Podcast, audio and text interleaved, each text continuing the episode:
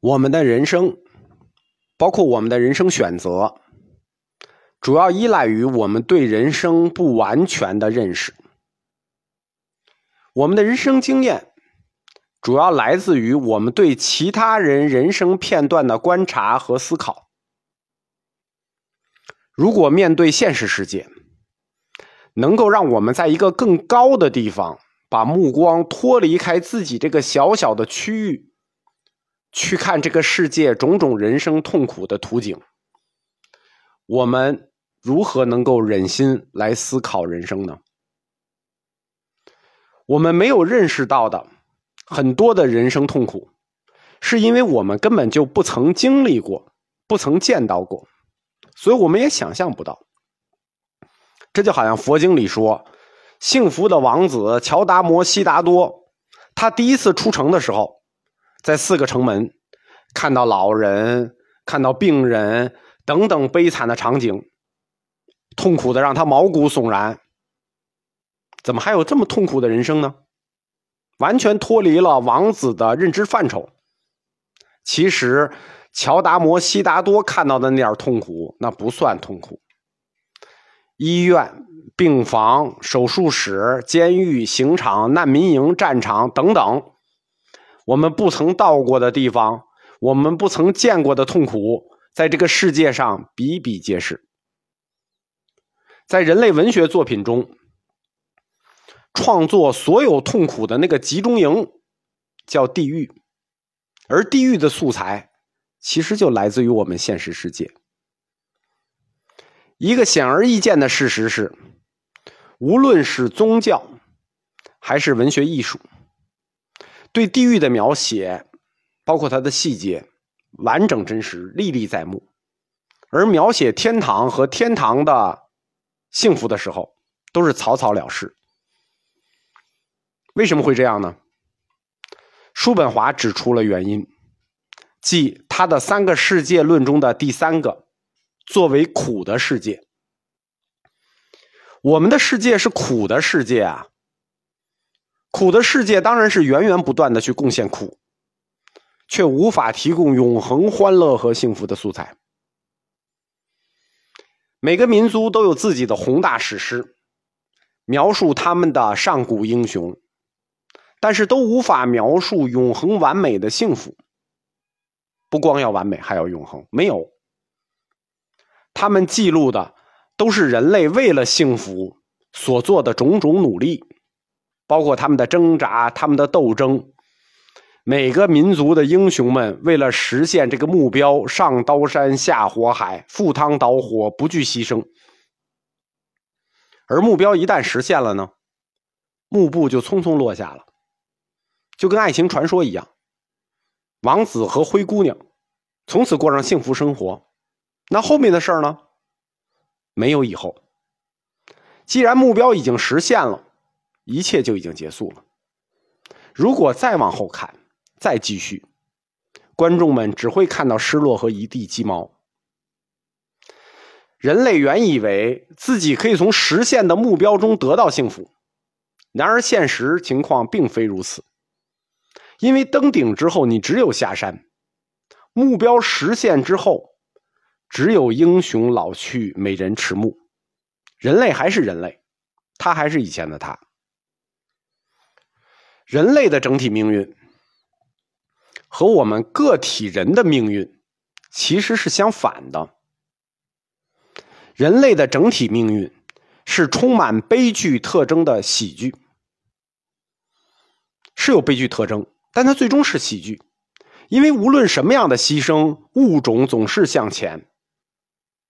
而个体的人生呢，则相反，是充满了喜剧特征的悲剧。无论你想用爱情、想用事业、想用修行来对抗，结果都是一样的。甭管你结婚还是不结婚，都改变不了你不幸福。甭管你是离群所居还是在人群之中，都改变不了你的不快乐。人生是一场悲剧，它又充满了种种喜剧的特征。所以我们可以不称之为悲剧，我们可以称之为悲喜剧。这个悲喜剧的人生特点，其实回答了我们期待已久的一个问题，就是佛教说人生是苦。既然人生是苦，那你活着干什么呢？悲喜剧的这个特征就能回答这个问题。人生是苦，但有意思。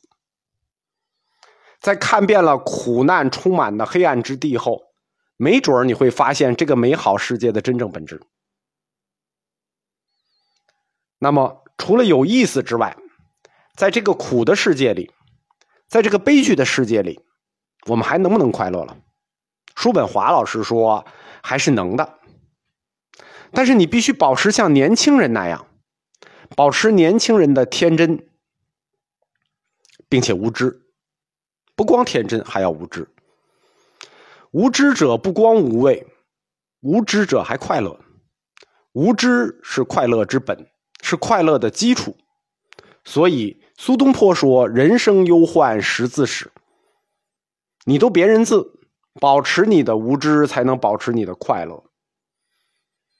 而且年轻的天真，他还有一个优势，就是不怕失败，不惧失败，因为时间还长啊。足够你去充满希望，失败怕什么？还有下一次，对吧？老人就不一样了，失败了就失败了。年轻人不怕，年轻人可以完全按照自己个人的意志去行事，无论成功还是失败，都会觉得很快乐。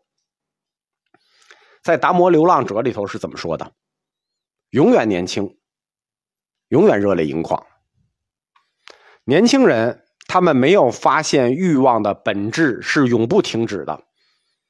所以他们还在追求愿望得到满足的那种快乐，因为时间对他们来说还多，人生对他们来说是一场一眼望不到头的旅程，远远没到就这一生被欲望已经驱使的精疲力尽的程度。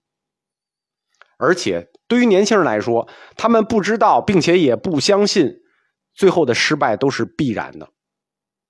正如每一个创业者一样，每一个创业者都认为。自己会迎来一场盛大的成功。我们在青春时期快乐和畅想，大部分的原因其实都是时间造成的假象。